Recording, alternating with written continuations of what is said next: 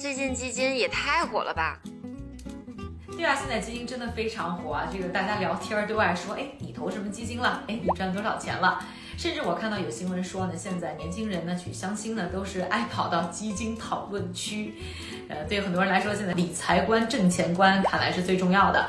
但我觉得也没什么错，就是说现在很多人开始不只是去关注如何买买买，而是去关注啊怎么哎积累财富，怎么让自己能更好的理财。但是我觉得在投资基金的时候，大家容易呢有一个错误的理念，就是觉得呢投基金呢比自己去投股票，呃自己去投一些投资产品呢要更安全。其实呢有的时候未必是这样的。投资基金没有投资股票安全吗？那为什么还要投基金呀？其实投资基金的时候呢，往往我们也是投了某一个基金经理呢，他买的一篮子的股票。那这个过程当中，其实也存在非常大的一些投资的风险。那很多人可能会认为啊，他是一个专业人士，呃，他去选股可能更好。但其实呢，实际的操作当中呢，未必是这样。因为我们看到很多呢，这个投资经理表现不如大盘的也是大有人在。但我们呢去选择基金，我觉得有一个最重要的好处是在于呢，我们要工作，要学习，可能要谈恋爱，可能没有时间呢说天天盯着这个盘面。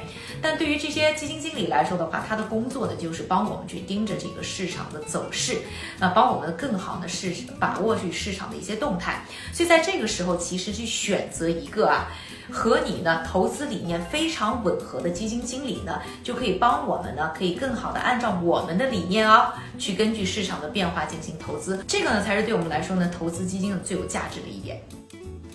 投资基金的时候要注意什么呢？投资基金的时候呢，我觉得大家呢有的时候呢容易犯的一个错误呢，就是单纯的只看呢某一个期间的的表现，而认为呢它某一个期间的表现就代表呢这个基金呢对你可能会带来长期的一个价值。这里呢和大家聊一个就是现在很火的江湖上非常出名的 ARK ARK，那这个 ARK 呢是在二零一四年呢由木头姐。Cathy Wood 呢创办的，那他呢有自己呢非常独特的一个投资理念了。他自己原来是一个经济学家，也是一个基金经理。豆姐啊，就是要寻找呢颠覆产业、颠覆技术当中存在的价值股票。那他的一战成名呢，就是要靠的这个特斯拉。有一段时间呢，华尔街都在卖空特斯拉啊，都在唱衰特斯拉。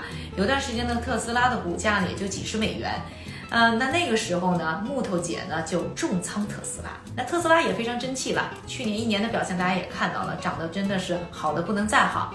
所以呢，这个 ARK 的一个 ETF 产品，也是它的旗舰产品了，ARKK 呢也跟着表现的好的不行，一年的收益率就做到了将近百分之一百五十，绝对是甩了大盘好几十条街啊！而且也成为去年美国呢表现前十的 ETF。这样一来呢，就吸引了很多的人来追捧啊，特别是年轻人，所以一下子呢吸引了很多的资金进来。在今年二月的时候呢，ARK 旗下的这个资金呢已经差不多是五百亿美元，和去年相比呢是翻了十三倍，非常可观的一个数字。但是要注意啊，在这两天特斯拉跌得最惨的时候，这个 ARK 的它的表现呢也是非常非常的惨。而且呢，我看到好像有数据是在星期的时候就差不多有呃四亿多美金的这个资产呢从这个。ETF 当中呢是流出了，那所以啊，这个涨得快的时候呢，跌的也会快。当然不是说这个 ARP 有什么不好的，只是想让大家知道，就是说这个要去衡量一个基金的时候，不要看短期它的一个表现，而是看它一个长期的表现。